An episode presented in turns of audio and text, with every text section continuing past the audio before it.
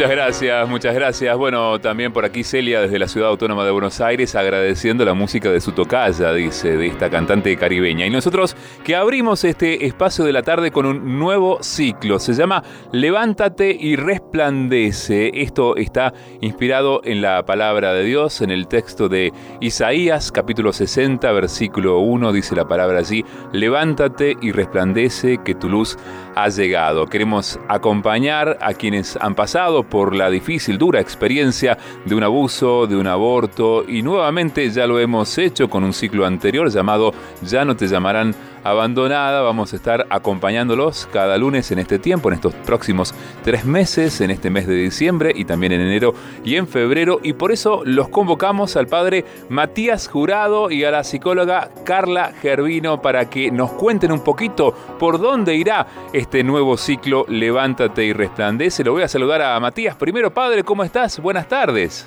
¿Qué tal, Néstor? ¿Cómo andás? Gracias a Dios, muy bien. Una alegría estar acá de vuelta. Bueno, qué lindo escucharte, padre Matías. ¿eh? En este mismo año, allá por el inicio, enero, febrero, marzo, estuvimos con Ya no te llamarán abandonada y ahora retomamos todo esto, pero con nuevo título. Carla, ¿cómo estás? Buenas tardes. ¿Por qué este nuevo título de este ciclo?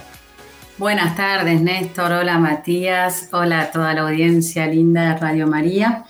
Y pensábamos con todo el grupo que vamos a ir acompañando cada lunes de este nuevo ciclo, este nuevo llamado a la esperanza. ¿sí? Levántate, levántate, que tiene tanto que ver con la etimología de la palabra restauración, como ya iremos viendo, y es lo que hacemos en los acompañamientos de estas heridas tan profundas restauración, ¿sí? Que es la etimología que significa reparar, reparar, ¿sí?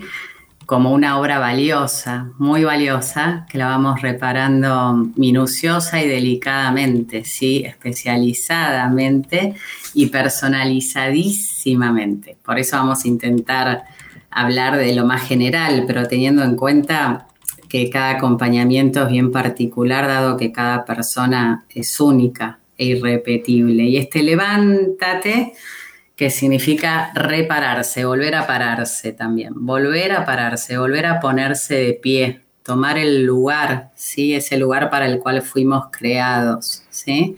Y que providencialmente es justo el Evangelio de hoy, ¿sí? levántate y camina, ah, le dice Jesús en el Evangelio de hoy. Así que muy providencial. Y levántate y resplandece, porque bueno, Estamos en Adviento también providencialmente. Antes habíamos empezado el ciclo en enero, ahora lo empezamos en diciembre, mes de Adviento, mes de esperanza, mes de este Belén que nos trae la luz que brilla en las tinieblas. Así que el levántate y resplandece de Isaías 60, capítulo 60, como que vino hacia el corazón eh, y todos lo aceptaron y, confirmaron, así que bueno, ahí quedó, levántate y resplandece, es el deseo, el anhelo para este nuevo ciclo. Bien. Eh, bueno, padre Matías, con esto que nos dice Carla, tan, tan tan propio de este ciclo,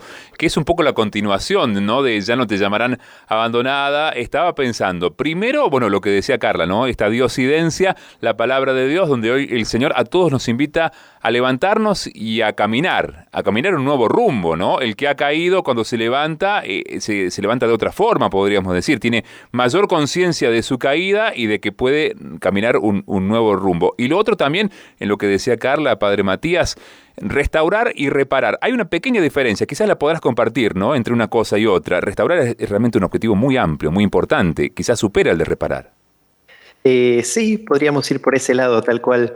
Eh, por ahí mientras eh, recién Carla hablaba, yo estaba, digamos, recordando la primera lectura de hoy, que es Isaías 35. Y fíjate qué lindo también en este caminito de ir reparando, de ir restaurando, ¿no?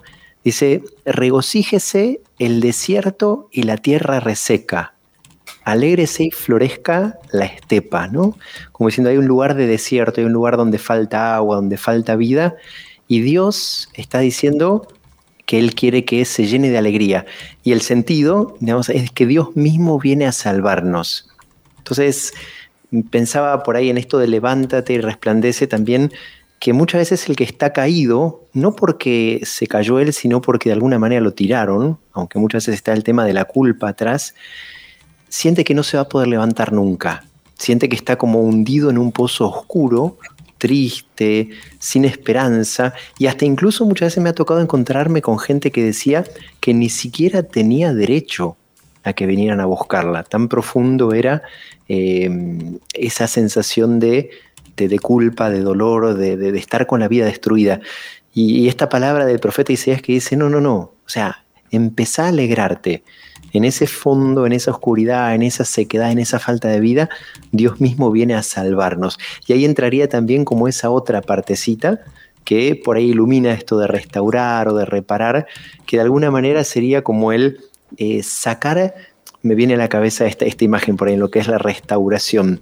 En una de las parroquias en las que pasé cuando era seminarista, eh, el altar estaba con años de, suciedad, eh, de, cera, de velas, de todo el hollín, y estaba como opaco, estaba como, como apagado los colores. Y vinieron unas señoras y todo un equipo después que se pusieron a restaurarlo e iban limpiando todas esas suciedades volviendo a encontrar el color original y volviendo a traer a la vida toda esa fuerza, todo ese vigor, toda esa alegría que estaba escondido abajo de todas esas capas de suciedad. Entonces por ahí la parte de restaurar se me ocurre esa imagen. Mm. Eh, reparar me viene más la idea de cuando hay algo que está roto, eh, se, vuelve a, sanar, se vuelve a acomodar, se reemplaza algo si está con una pieza dañada y ahí hay una figura dentro de lo que es la cultura japonesa que es que cuando se rompe alguna vasija, algún vaso, una jarra de cerámica, se la pega con un pegamento mezclado con polvo de oro.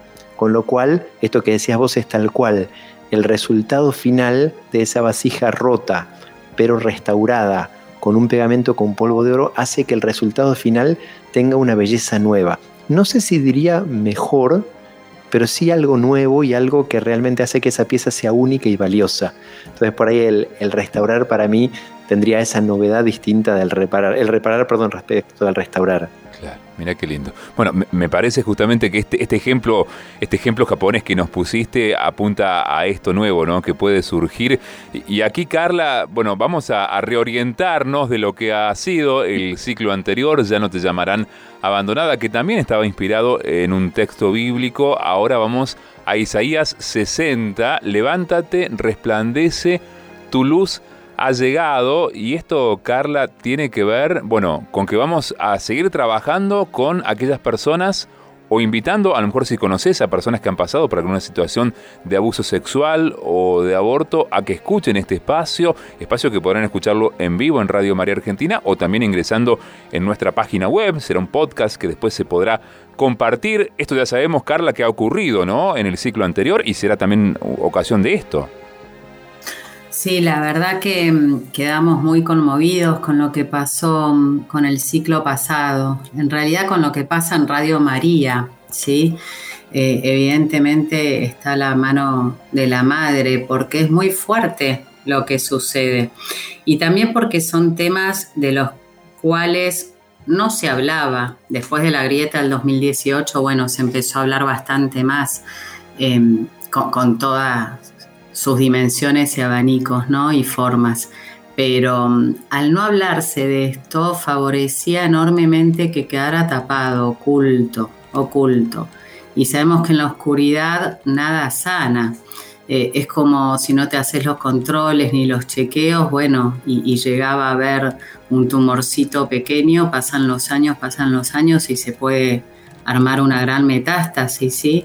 Con lo cual estos traumas tan delicados como son los que estamos hablando, no solo abuso sexual, porque vamos viendo que abajo ¿sí? del drama del aborto por lo general hay distintos tipos de abusos. El abuso sexual quizás aparece como el más concretamente grosso, hablando mal y pronto, pero mm, hay otros abusos que son quizás hasta más eh, difíciles de sanar precisamente porque no son concretos, quizás no se le puede poner una fecha, un lugar, una persona concreta, ¿sí? Porque acontecieron en muchas situaciones, en muchos momentos, con distintas personas. Eh, no hay peor abuso eh, que la persona que no reconoce que ha sido abusada. Cuando el abuso fue sexual, bueno, en una violación, por ejemplo, no, cabe lugar a dudas, ¿sí? Hay otros tipos de abusos sexuales que son más difíciles de delimitar, ¿sí? De reconocer y por ende imposibles de sanar. Y en el abuso psicológico, por ejemplo, o el verbal, suelen ser notoriamente eh, muy, muy, muy, muy, muy, muy em, como que calan hondo, muy profundo y no solo en una parte de la personalidad, sino integralmente, ¿sí? Porque van armando y diseñando la personalidad, la forma de conducirte, de pensar, de verte, de ver a los demás, ¿sí? Entonces vamos viendo a medida que acompañamos a las personas que han pasado por uno o más abortos, que abajo había historias de abandonos, de desamparos, de distintos tipos de abuso, de distintos tipos de abuso, ¿sí? Hasta llegar a la, decisión desesperada generalmente, generalmente, del aborto, ¿sí? Porque previo a esto la persona ya estaba lastimada o quizás porque no fue acompañada, algunas veces hasta presionada, aún sin querer hacerlo, ¿sí? Entonces, una vez más, esto que decía Mati y lo uno con lo que vos decías recién, y precisamente con el Evangelio de hoy, ¿no? Que la persona hay veces que ni siquiera puede ir por sí misma. Hay veces que gracias a Dios sí, pero hay veces que está tan lastimada que no puede ni registrar que necesita ayuda o no puede pedir ayuda. ¿sí? Hay personas abusadas psicológicamente que no pueden registrar fácilmente sus necesidades. Otras lo hacen pero no se animan a pedir ayuda o creen que no la merecen, ¿sí? Entonces vemos en el paralítico de hoy que van los camilleros, ¿sí? Que mueven cielo y tierra, o sea, pasan el techo, ¿sí? Para sumergirlo y acercarlo a Jesús. Y ahí están esas personas que pueden llevar a otros, que pueden acercar a otros. Y muchas veces lo que nos fue pasando en estos ciclos o cada vez que vamos hablando de esto que no se habla, es que muchas personas dicen gracias porque por primera vez pude escuchar a alguien que ponía en palabras lo que yo nunca jamás en mi vida había podido hacer, porque es tan grande el trauma que se va generando y por lo general queda oculto, tapado, negado, ¿sí? oscurecido, totalmente oscurecido. De esto no se habla y es como si no hubiera pasado nada y se entierra. Que el escuchar que alguien lo puede verbalizar, lo puede expresar, bueno, ahí ya empieza la luz, ahí ya empieza la luz. ¿Sí? Y esto es muy fuerte porque las neurociencias han demostrado en los últimos años la íntima conexión hay entre el lenguaje y el pensamiento. ¿sí? Y lo que no se habla parece que no se puede pensar. O lo que se habla mal se puede pensar mal. Viste que ahora los chicos, por ejemplo, te fue re bien y no dicen re bien. ¿Cómo te fue? Mal. ¿No? Es como que todas las palabras van cambiando, pero cambiando eh, que cambia el concepto, cambia la significación, cambia la forma de pensar. Entonces, Cambiamos las palabras, cambiamos las formas de pensar. Entonces, esto de escuchar que alguien puede ponerlo en palabras, va ordenando, va ordenando y principalmente iluminando. Y ahí es donde se puede empezar a afrontar. Y si lo puedo afrontar, me puedo volver a poner de pie. Ya no estoy dominada por esa oscuridad, sino que la luz empieza a resplandecer sobre la persona y por ende sobre sus decisiones, sus vínculos. Vamos entonces tomando nota Carla, de lo que nos vas compartiendo. Vamos a hablar, por lo que nos dijiste, en este espacio y está destinado a, a estas personas, ¿no? A quienes han sufrido cualquier tipo de abuso no solamente hablamos de abuso sexual, Carla. Aquí digo para que los que estamos escuchando, los que estamos siguiendo este ciclo, lo tengamos en cuenta, lo tengamos presente y vayamos registrando, registrando en nuestra vida o por allí registrando lo que a lo mejor o, tratando de acompañar a otras personas que a lo mejor podemos entender o tenemos algún dato certero de que ha pasado por una situación similar. Sí, sí, sí, así es. De hecho, Hablando de las neurociencias, bueno, Elizabeth Blackburn es una científica que ha investigado muchísimo sobre el ADN, su constitución y distintas situaciones que lo pueden afectar. Y en la telamerasa, yo no entiendo demasiado el tema, ¿no? Pero como que es una partecita del ADN, eh, está comprobado que las personas que ya desde el vientre materno han sufrido violencia, ¿sí? Sabemos que, el bebé respira a través de las vivencias maternas y lo que va aconteciendo en su entorno más íntimo según la significación que le va dando la mamá. ¿sí? Y que cuando hay violencia en el entorno, por ejemplo, o esa mamá sufre distintos tipos de carencias, desamparos, abusos, bueno, esa telamerasa, que es esa partecita del ADN, empieza como a debilitarse, deteriorarse, dañarse y después, a lo largo de la vida, se empieza a reeditarse, ¿sí? los sucesos, bueno, empiezan a generarse situaciones de estrés que van demostrando cómo queda alterado y con mayor capacidad de ser afectado por enfermedades, bacterias, virus, etc. Así como en la vida extrauterina ya se sabe que el estrés baja nuestras defensas, ¿sí? Y eso deteriora el sistema inmunológico, haciendo que eleve la posibilidad de enfermarse.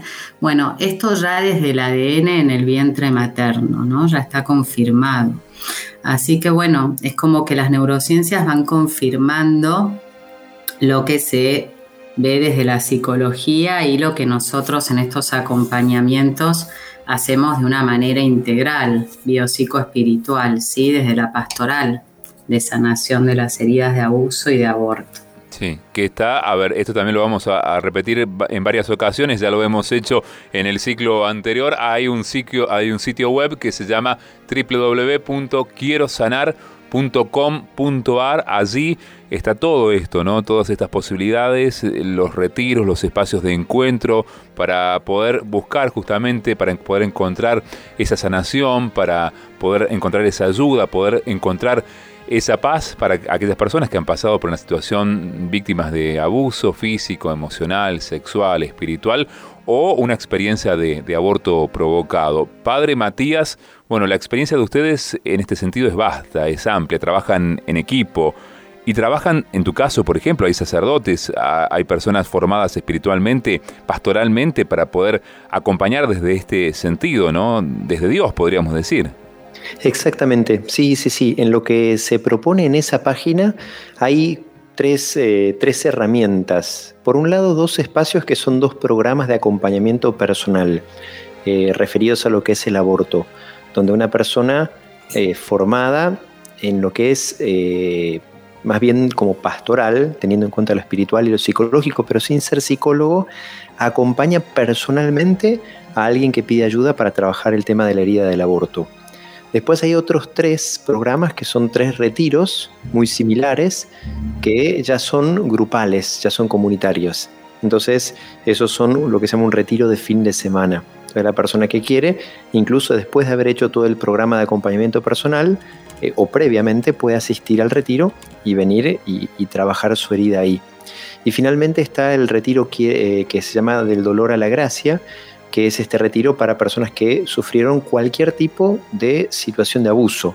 Esto que decías vos recién, por ejemplo, físico, el tema de la violencia, el, abuso emocional, que es tan difícil a veces de, detectar, porque de pronto si uno nació en un hogar donde eran verbalmente abusivos o psicológicamente abusivos, donde te maltrataban, o en el colegio a veces es como que eso se naturaliza y no hay, como decía Carla, un momento específico donde me trataron pésimamente mal y ese es el recuerdo que yo tengo, sino que a veces eso se va integrando en la vida común y uno va naturalizando y es como que, bueno, sí, en casa éramos así. Eh, un abuso sexual es mucho más claro, una violencia física explícita también, ¿no? Pero de repente la manipulación de conciencia, me venía por ahí a la cabeza alguna situación en la que por ahí un acompañante, sea espiritual o terapéutico, de pronto le dice a la persona qué es lo que tiene que hacer y a veces termina rompiendo familias o incluso manipulándolos de la parte económica. Entonces todo ese ámbito de, heridas se puede trabajar desde lo que es este retiro que se llama del dolor a la gracia. Los datos de contacto y todo eso están ahí eh, en la página esta www.quierosanar.com.ar. Y por ahí este tipo de heridas se me ocurría con esto que decía recién Carla del tema del silencio del de esto no se habla, que en general no nos animamos a preguntar. O sea, es muy raro que de pronto vos estás charlando con otro y que el otro te pregunte, eh, en esa charla más, más íntima, más personal, eh, si sufriste de pronto un abuso. ¿no? Salvo que uno lo exprese porque ya lo asumió, eh, en general es como que uno asume sin darse cuenta algo que muchas veces el abusador impone a veces explícitamente y otras veces no, que es el tema del secreto. El esto, de esto no se habla para la víctima, eh, está muchas veces reforzado por el miedo, reforzado por la culpa que el mismo abusador quiso generar en uno. Entonces animarse por ahí a preguntarle al otro cuando la situación da, cuando uno tiene la delicadeza o la confianza como para hacerlo, eh, a vos que estás escuchando el programa puede estar bueno. Si yo intuyo que alguien eh, en casa o algún amigo o alguna amiga puede haber sufrido algún tipo de estas heridas, o de abandono, o de abuso, o haber pasado por algún aborto, porque yo noto que le falta paz, alegría, que, que de pronto hay cosas que realmente muestran en su vida que, hay una herida ahí en el fondo, eso más adelante probablemente eh, en este ciclo vayamos charlando, animarme a preguntarle, si hay esa confianza y, che, a ver, me gustaría preguntarte, si alguien, si alguien te dijera, si vos o te preguntara si vos sufriste abuso, abuso así en general, de cualquier tipo, ¿qué le responderías? Y uno da pie a que el otro hable de ese tema. El otro día también charlando con una, una consagrada, una religiosa, ella me decía que no lo hacía porque tenía como un respeto por la intimidad del otro, ¿no? Como decía, no, yo no quiero meterme en la intimidad del otro. Mm. Y la respuesta mía era sí, es verdad, por eso hace falta todo este tema de la confianza, pero eh, no es que uno se está metiendo en el comportamiento íntimo del otro. No es que yo le estoy preguntando de qué modo tiene relaciones sexuales o no, por decirte algo, ¿no? Sino que le estoy preguntando si fue lastimada, que es re distinto de un comportamiento íntimo. Entonces, como animarme a preguntarle cuando sé que hay herramientas que la pueden ayudar a la otra persona a sanar, es como mucho más lindo. Me intereso por vos, no es por una cuestión de morbo, no es por una cuestión de meterme en la intimidad tuya, sino tengo una herramienta, sé que existe una herramienta, sé que el silencio te puede estar, el secreto impuesto te puede estar limitando. Me animo a preguntarte para decirte, busca ayuda. ¿no? Se puede sanar esto que vos estás sufriendo. Así que si estás escuchando este programa, este, este ciclo, a medida que vaya avanzando y que vayamos tirando más pautas, mi invitación va a ser a eso, ¿no? Anímate a preguntarle a las personas cerca tuyo que supones que pueden tener una herida y si no la sufrieron, bueno, no hay ningún problema. Si no tienen ganas de compartirte, lo te van a decir, mira, la verdad que no, o por ahí no quiero charlar de eso ahora. Eh, pero uno le puede hacer un regalo enorme al otro al abrir la puerta para que hable de esto y para que sepa que puede buscar ayuda también. Bien. Vamos a, repetir, me parece que esto es importante. Estamos abriendo este nuevo ciclo. Levántate y resplandece que tu luz ha llegado. Es este espacio, continuación en definitiva del ciclo anterior. Ya no te llamarán abandonada. Todo esto que vamos compartiendo, esta pastoral que se abre para acompañar a las personas que han pasado por alguna situación de abuso o de aborto, todo esto está concentrado en la página web www.quierosanar.com.ar. Cada lunes por la tarde en Radio María Argentina de 16 a 17 horas vamos a ir hablando con quienes participan, integran estos equipos. Hoy lo estamos haciendo con el padre Matías Jurado, sacerdote, y con Carla Gervino, psicóloga. Carla, bueno, te hemos escuchado también en, en otros espacios, ¿no? Pero Aquí especialmente y en este tiempo del Adviento, que es una diosidencia, como solemos decir aquí, eh, es un momento de esperanza, ¿no? Este tiempo de Adviento es un tiempo de espera al Salvador que nos llegará, es el inicio de la historia de la salvación. Y aquí la esperanza renace, es esa pequeña luz que decías, ¿no? Es esa posibilidad de encontrar ese nuevo camino, ese levantarnos y caminar nuevamente. Sí, aún en esas personas, ¿no? Que hay muchas que dicen, ya está, ya pasó hace tiempo, ¿para que voy a revolver? No hace falta. Y, bueno, vuelvo a lo que decía al principio de esta palabra restauración, ¿sí? Que es tan particularísimo, tan particularísimo y personalísimo, ¿sí? No hay dos más dos, cuatro, ni única causa ni única consecuencia, e, es tan especial como cada persona vaya necesitando, por eso tener la delicadeza necesaria. Pero esto que decía Matías, el padre Matías del silencio, es muy fuerte porque va armando como una espiral. En psicogenealogía hablamos de lo innombrable, lo indecible, lo impensable. ¿Sí? a través de las generaciones. Entonces lo que vamos viendo es que eso que quedó oscuro ¿sí? Se repite, ya sea en un gradiente o en otro. Yo siempre doy el ejemplo del hipertiroidismo. Lo sano no es el hipotiroidismo, que es el otro extremo, sino la tiroides sana. Bueno, acá en los genogramas vamos viendo donde por ahí hubo un padre violento y después en la otra generación es la madre la violenta y que denigra al hombre, por ejemplo. Entonces hay veces que se repite tal cual y ves todas las generaciones con alcoholismo, con abuso, con aborto, con infidelidad, con abandonos, con muertes, con tragedias, ¿sí? Y otras veces que se va al extremo opuesto. Entonces, ni en la negación, ni en la repetición, ni en los extremos está la salud sino en la autenticidad de que cada uno pueda llegar a ser lo que está llamado a ser. ¿sí? Entonces, el silencio, lamentablemente, lleva muchas veces al secreto. Y el secreto armando como un dominó, ¿viste? Cuando tirás una fichita, ese jueguito que ponías todas las piezas una pegada a la otra paraditas y tirás una y se caen todas en espiral. Bueno, el silencio puede ir llevando al secreto, el secreto a la vergüenza, la vergüenza a la culpa, y esto va armando toda una cadena de metástasis, ¿sí? Donde va enfermando a la persona y su entramado vincular familiar y también claramente social, ¿sí? Lo vemos hoy en día, el índice de violencia que hay, que es cada vez más grande. Entonces, la necesidad de poder iluminar estas heridas profundas va dando la posibilidad de la sanación, para no repetir más estas historias traumáticas, sino poder emprender caminos nuevos de restauración, ¿sí? de luz, de vida, de vida nueva. Por eso también este adviento que queremos llevar consuelo y esperanza, porque lo vamos viendo en todos los acompañamientos. Cada uno abre más grande la puerta, más chica, a su forma, a su tiempo. Pero todas las personas que pasan por estos acompañamientos, como decía el padre Matías, ya sea personalizados o en retiros, y algunos hacen ambos, ¿sí? Por ahí hacen el acompañamiento personalizado y después a los dos años hay parejas, por ejemplo, que pasaron juntas por un aborto hace mucho tiempo y quizás al varón le, le cuesta más eh, decidir que necesita ayuda o que necesita sanar esto que quedó allá lejos y hace tiempo y después de ver el cambio que empieza a ver en la mujer, bueno, dice sí, es necesario, quiero, me animo y después por ahí hacen el retiro juntos porque son mixtos algunos retiros, ¿sí?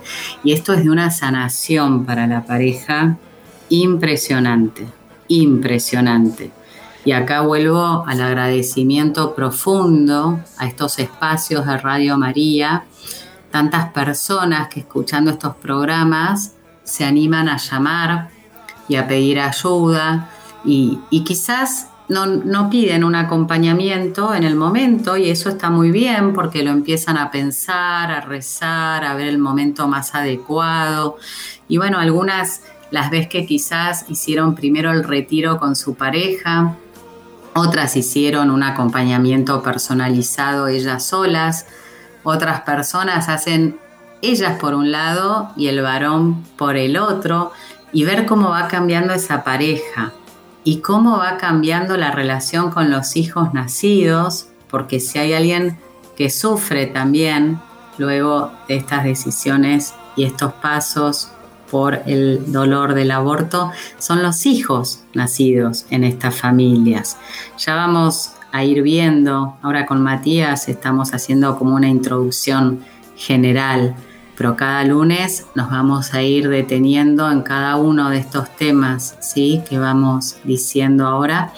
Y bueno, los hijos nacidos en estas familias, la pareja, los abuelos, los tíos, los influyentes, aquellos amigos o aquellas personas que aconsejaron ¿sí? el aborto, bueno, van quedando afectados también. Somos un gran telar donde estamos muy entramados vincularmente.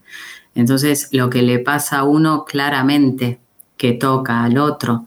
Y cuando el don de la maternidad, cuando el don de la paternidad ha sido lastimado, ¿sí? Y tan violentamente, bueno, claramente que, los hijos nacidos en esta familia van a tener también, ¿sí? Estas secuelas, lo sepan o no, lo sepan o no.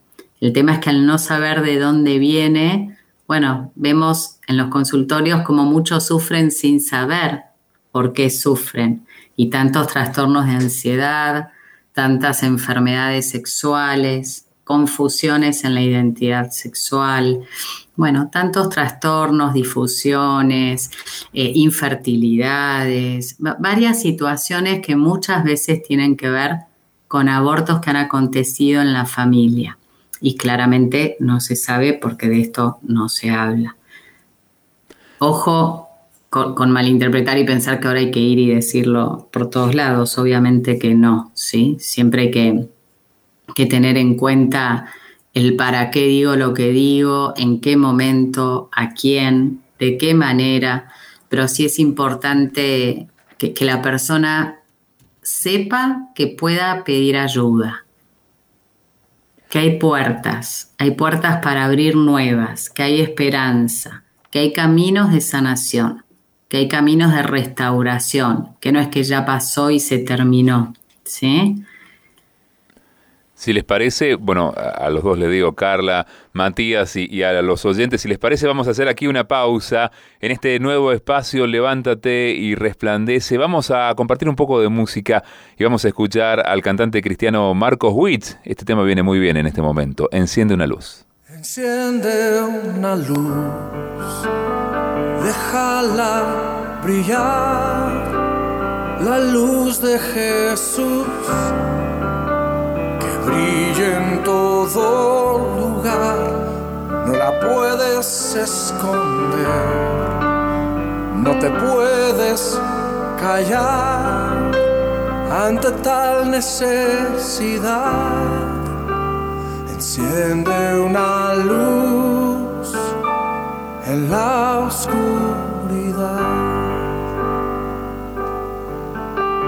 Dice Romanos capítulo 10, verso 14. ¿Cómo pues invocarán a aquel en el cual no han creído? ¿Y cómo creerán en aquel de quien no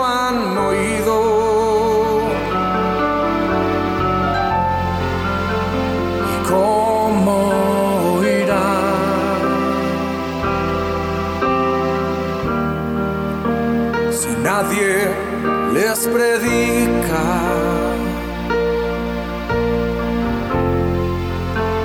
Hermosos son los pies de los que anuncian la paz.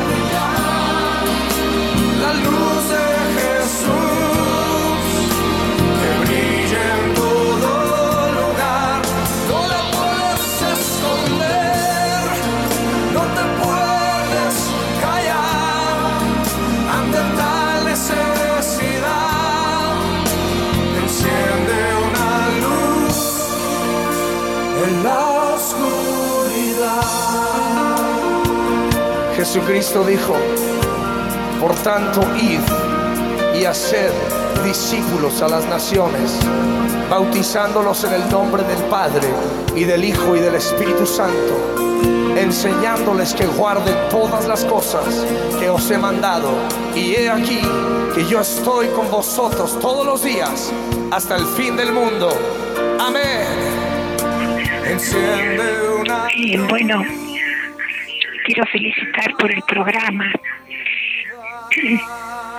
Es verdad, cuando uno se siente usado, abusado, hace un silencio grande por ahí durante años, de vergüenza ante la familia. Después, con el psicoanálisis, uno logra abrirse un poco y le agradezco tanto a Radio María todas estas palabras que están diciendo, porque me están aclarando muchas cosas y quiero felicitarlos. Soy cooperadora de Radio María, pero vale la pena porque uno aprende con ustedes.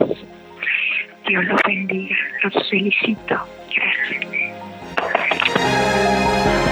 Y también van llegando otros mensajes. Analía desde La Plata dice que, bueno, el regreso de este espacio, Cecilia desde Mendoza comencé a escuchar el ciclo anterior para poder ayudar a un par de familiares, para poder tener palabras, para poder acompañar a estos familiares, ayudarlos, pero también de alguna manera yo estoy aquí, yo estoy escuchando y el Señor está sanando mis heridas. Gracias Jesús por tu respuesta tan certera y gracias Radio María por ser este canal de sanación. También María desde Córdoba, bueno, ingresé, dice María, a la página web www quiero sanar.com.ar.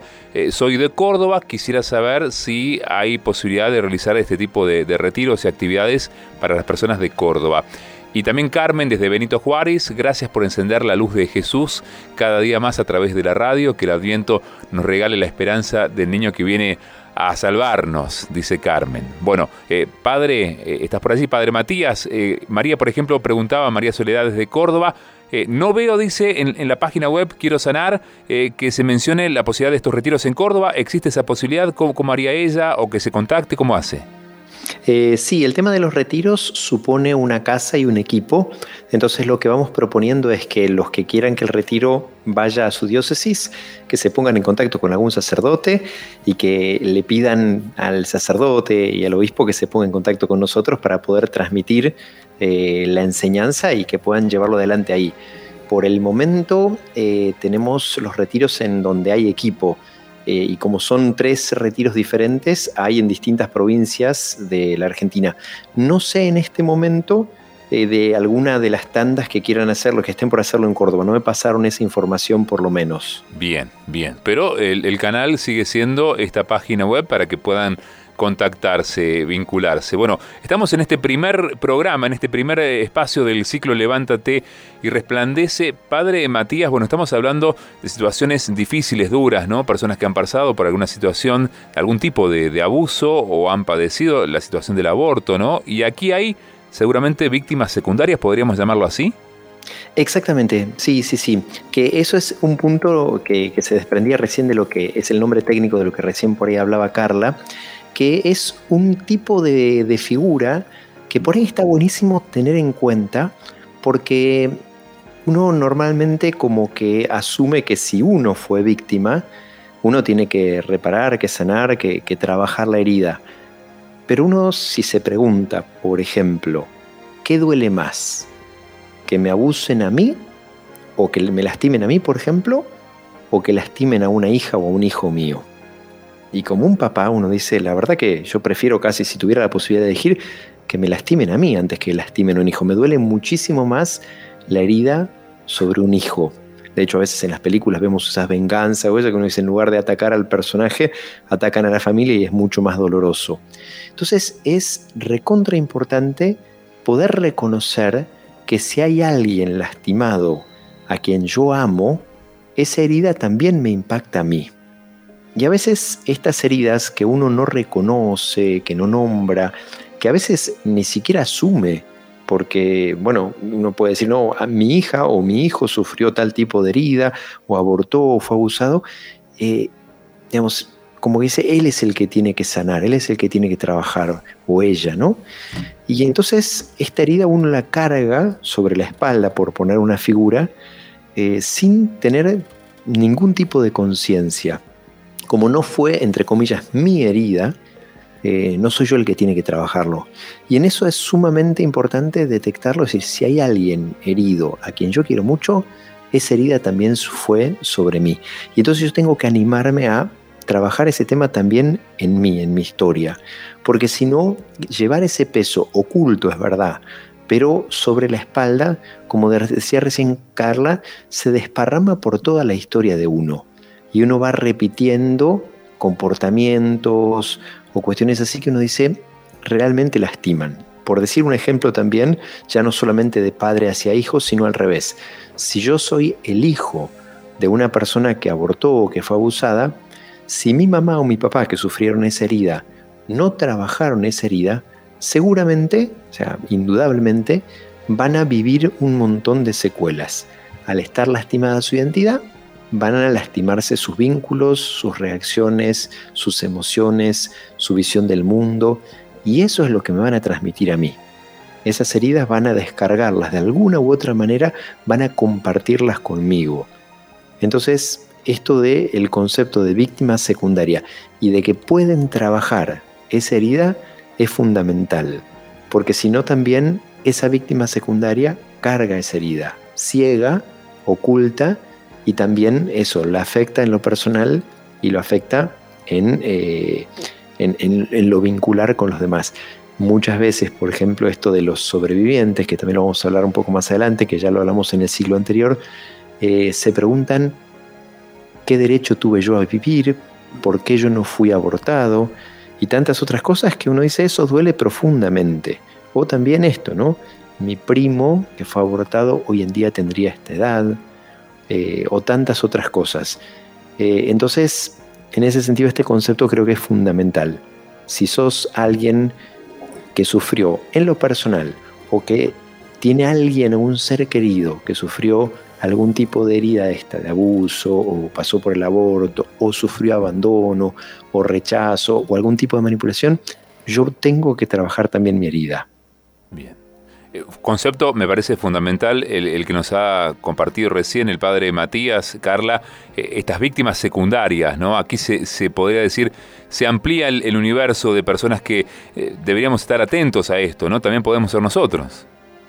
Sí, y me viene un ejemplo muy concreto, ¿no? mientras que Matías hablaba de una persona que fue abusada por su papá durante muchísimos años y ella para cuidar que no le pasara a su hermana menor, llegó un momento que ya ella misma facilitaba el abuso para proteger a su hermana. Eh, obviamente de esto se van desprendiendo un montón de situaciones, de imágenes distorsionadas, de creencias erróneas, distorsiones sexuales, etcétera, etcétera, etcétera, etcétera, a punto de quedar tan dañada, tan dañada, el concepto de qué es cuidar, qué es proteger, qué es ser cuidado, qué es ser valorado, qué es ser amado, qué es ser elegido. O sea, un, sinfín, es innumerable la cantidad de afecciones que va enredando este drama, ¿sí? Hasta que llega un momento, como dice, bueno, Philip Ney habla de que el abuso empieza a romper ¿sí? esa barrera instintiva que tenemos, natural, que tenemos contra la agresión. Pero después al estar la persona tan confundida, ¿sí? tan distorsionada con los conceptos fundamentales, bueno, llega un momento que esta persona busca abrazarse, entregarse a personas que obviamente no la van a saber cuidar bien, ¿sí? Y todo su ser queda muy trastocado. Entonces, bueno, después queda embarazada inesperadamente y viene drásticamente esta decisión del aborto, que ahí la barrera instintiva contra la agresión, bueno, que queda rota, pero de una manera que, ya no es lastimada, es rota, ¿sí? Porque cuando se ha llegado a, a la violencia más grande, que es la muerte en el propio cuerpo y del propio hijo, por distintas presiones, por distintas heridas pasadas, bueno, el ser ya queda con una identidad lastimada, ¿sí? Por eso hablamos de restauración profunda y aún más, como vamos a ver el lunes, el lunes próximo, una necesidad directamente de hacerlo nuevo, nuevo, algo nuevo, ¿sí? Porque son heridas demasiado profundas. Entonces, esto de pasar de víctima a victimario puede volverse lamentablemente em, drástico, ¿sí? de víctima a victimario. Entonces, poder diferenciar, que también lo vamos a hablar en otro programa, entre la culpa tóxica, ¿sí? un sentimiento de culpa tóxico, y la culpa moral, o sea, la responsabilidad, qué responsabilidad hubo, qué no, de quiénes, quiénes son los influyentes, porque el trabajo de perdón es fundamental en estas heridas tan profundas. Y esta persona con la cual me, venía a la mente mientras lo escuchaba Matías, bueno, después sí tuvo un hijo nacido que nació, quedó mamá soltera con este hijo de otra pareja. Esta persona se volvió obesa, ¿sí? aumentó muchísimos kilos, vivía enferma, vivía enferma con muchísimas enfermedades físicas, psicológicamente adoptó conductas de riesgo, adicciones, no solo al alcohol y otro tipo de drogas y sustancias, sino obviamente somníferos, porque llegó un momento que ya no podía dormir, y una compulsión tremenda al juego, ¿sí? adicta al juego. Con lo cual este hijo que nació con esta mamá preciosa, porque era una mujer, es una mujer, está viva, una mujer buena, buenísima, buenísima, pero tan buena como lastimada. Entonces este hijo estaba muy enojado con esta mamá porque solo sufría estando al lado de esta mamá y le echaba la culpa de todos sus males, con lo cual la violencia era el pan de cada día en esta casa, ¿sí? Hasta que un día esta mujer se anima a pedir ayuda, escuchando también un programa así. ¿Sí? Se anima a pedir ayuda y se decide, como dice Santa Teresa, y toma la determinada determinación, ¿sí? de animarse a pedir ayuda. Y eso fue un antes y un después, porque empezó con gente especializada, idónea, a buscar ayuda y sigue recibiendo ayuda, porque obviamente que el daño era grande. Y cuando ella, ya más sanada, más de pie, como quien diría, así, parada sobre sus propios pies, mucho más entera, mucho más entera, puede hablar con su hijo y contarle la verdad de todos los abusos sexuales que había sufrido, del desamparo de su mamá, de la falta de cuidado, del aborto que pasó después. Bueno, este hijo tuvo una comprensión enorme de su mamá, como que pudo entender todo lo que había pasado y no solo que la empezó a mirar con otros ojos, sino que pudo comprenderla, entenderla y empezar a ayudarla también, ¿sí? Y este hijo empezó a sanar rápidamente porque lo pasado pisado, dicen algunos, ¿no? El dolor ya había acontecido, pero muy rápidamente al poder entender de dónde venían todas estas conductas, todo lo que había pasado esa mamá,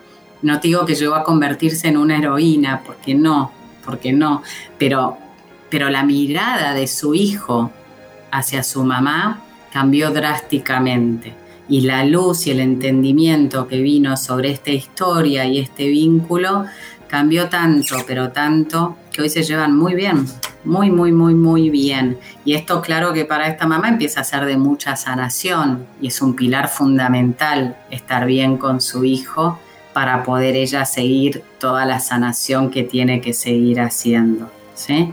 Que como decía antes, no se puede generalizar.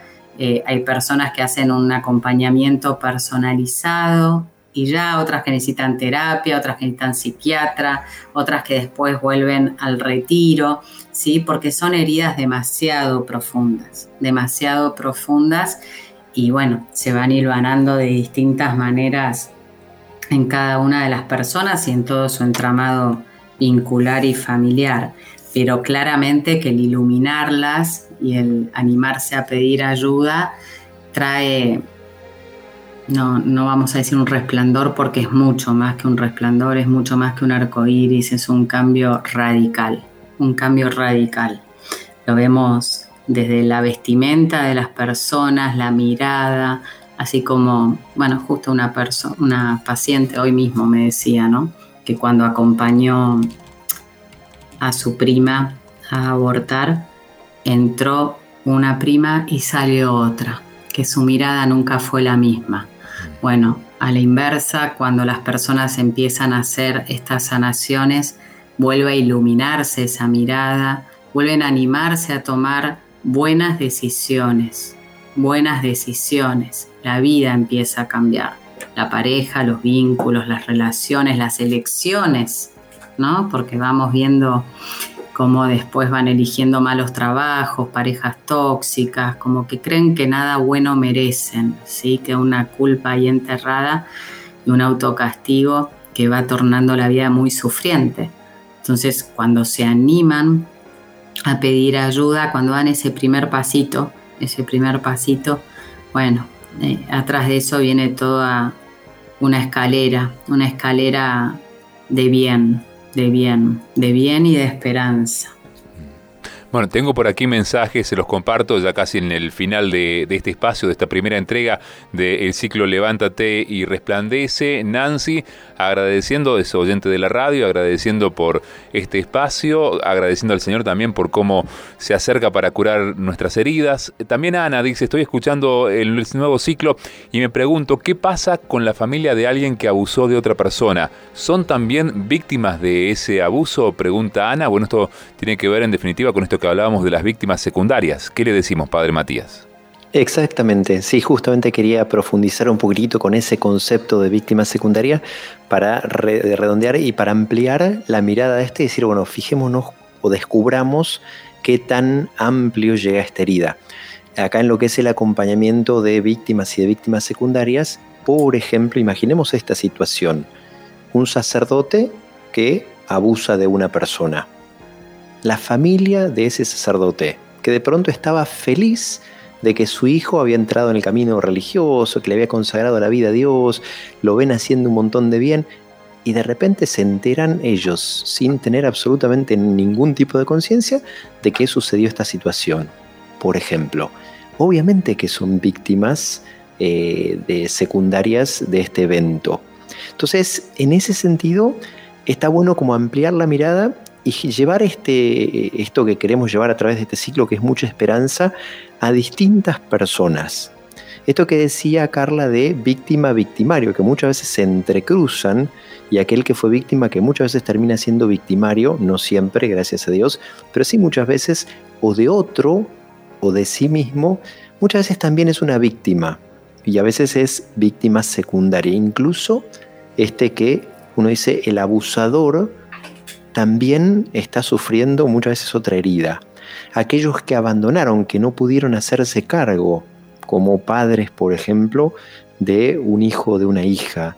Aquellos que por ahí facilitaron el aborto, esta prima que acompañó a la otra para no dejarla sola, pero que después vio esa herida y que ella también queda lastimada, o que de pronto no supo qué decir y se cayó cuando la otra persona le preguntaba, o de repente, incluso aunque no haya sucedido, por ejemplo, el tema del aborto, que una madre no dijo, no sostuvo, o siente que no dijo lo que tendría que haber dicho, o siente que por ahí dijo, bueno, creo que esta es la mejor solución, no tendrías que abortar, haya sucedido o no, esa culpa, esas heridas a veces quedan metidas en el corazón. Y, e incluso tenemos casos, eh, se ve bastante de por ahí una madre que no sabía cómo decir, de pronto no sabía qué decir, no tenía voz para defender a un hijo o a una hija que estaban siendo abusados. Entonces es buenísimo como ampliar este concepto de podés pedir ayuda. Incluso si vos consideras que fuiste, eh, digamos, como partícipe de un aborto, partícipe de una situación de abuso, no te quedes con esa herida en silencio. Anímate a pedir ayuda porque hay esperanza. Bien. Bueno, estamos llegando al, final del, espacio del día de hoy, ¿no? Pero me parece que van quedando algunas cosas en claro que se van a ir, eh, irán apareciendo cada lunes en, estos espacios, en este nuevo ciclo. Levántate y resplandece. Padre Matías, el próximo lunes seguiremos en, en este lindo momento. Nuevamente, Carla, estarás por aquí, me parece, el próximo lunes. Sí, si Dios quiere estaremos con el padre Luis Anaya, si Dios quiere. Bien, ya nos, nos irán anticipando o lo haremos el próximo lunes cuál será el tema cuando llegue el momento. Quiero agradecerle a los dos y en ustedes al equipo que integran a esta pastoral que viene trabajando desde hace un tiempo ya eh, con, este tema de abuso y aborto. Y me parece que para el final, me están diciendo por aquí, Carla, tenés para regalarnos un, un relato, un cuento. Bueno. A ver. En una sala había cuatro velas que compartían su luz. Y de repente empiezan a charlar, así como estamos dialogando nosotros. ¿sí? Y la primera vela dijo con sollozo, estaba muy angustiada, pero dijo con voz suave, yo soy la paz, yo soy la paz. Yo no sé qué hago encendida en este mundo. Las familias ya no viven en paz. Hay todo el tiempo peleas, discusiones, muchos desencuentros, ya ni en la mesa hay paz, todo es violencia. Mejor me apago y así se fue muriendo, despacito muy despacito. La segunda vela comentó con decepción. Yo soy la verdad, la verdad, pero ya no sirvo para nada en este universo. Todos prefieren vivir en la mentira, a nadie le interesa saber la verdad. Se viven engañando, hasta los esposos se mienten, se muestran con caretas, traiciones, infidelidades, hijos que no se animan a hablar con la verdad con sus padres, que no confían en sus padres. Y se fue apagando la vela de la verdad. La tercera vela dijo con mucha tristeza, yo soy el amor. Ya no tengo fuerzas para mantenerme viva. La gente ya no cree en el amor. Cada vez menos se quieren casar porque no confían que sea posible. Y los pocos matrimonios que hay, muchos de ellos se divorcian. Reina el egoísmo pareciera en este mundo. Prefiero extinguirme. Me quieren apagar. Un niño aparece y entra muy lentamente en la sala con mucho sigilo y cuidado. Estaba iluminada tenuemente por la última vela que quedaba encendida y le dio mucho miedo acercarse a esa vela y se puso a llorar porque era la única que quedaba, con lo cual la habitación estaba casi totalmente a oscuras. Solo una pequeña vela iluminaba esa habitación, casi no se podía ver nada. Tan oscuro estaba que decía, tengo miedo, mucho miedo, desapareció la paz, la verdad y el amor. Mi mundo está ahora en tinieblas. ¿Cómo hago para vivir así en tanta oscuridad? Y en ese momento la última vela que seguía encendida, iluminando muy suavemente un rincón de la habitación, Pudo ver las lágrimas en los ojos del niño y le dijo, no llores, no tengas miedo. Mientras yo permanezca encendida, puedo volver a prender todas las velas que se habían apagado. Yo soy capaz de comunicar luz otra vez. Puedo encender la paz, la verdad y el amor. Muchas gracias. Pará. Ah, ¿hay más? claro, entonces el niño le preguntó, ¿vos sos capaz de encender la paz, la verdad y el amor? Pero ¿quién sos? Y la vela le respondió, yo soy la esperanza. Mientras yo permanezca encendida, nada está perdido. Con mi luz se pueden volver a encender la paz, la verdad y el amor. Y el niño tomó la vela de la esperanza y encendió las otras tres mientras proclamaba con la esperanza logramos encender todas las velas apagadas. Así que este es nuestro mensaje, nuestro anhelo, nuestro deseo y nuestra oración para este ciclo que está comenzando. Muchas gracias. Perdón por, la interrupción, pensé que estaba llegando al final. Ya estaba, ya estaba. Muchas gracias a los dos. Padre Matías, gracias. Bueno, nos volvemos a encontrar seguramente en otro momento de este ciclo, seguramente. Seguramente sí, gracias Néstor, la verdad que lindísimo poder contar con este espacio, gracias nuevamente por ofrecerlo y gracias Carla también por toda esta sabiduría que nos compartís. A ustedes, gracias a los dos y, a todos. Gracias. Nos despedimos, llegamos al final de este Donde Quiero Estar, pero seguimos en la tarde de María, ya en un ratito vamos a compartir las informaciones.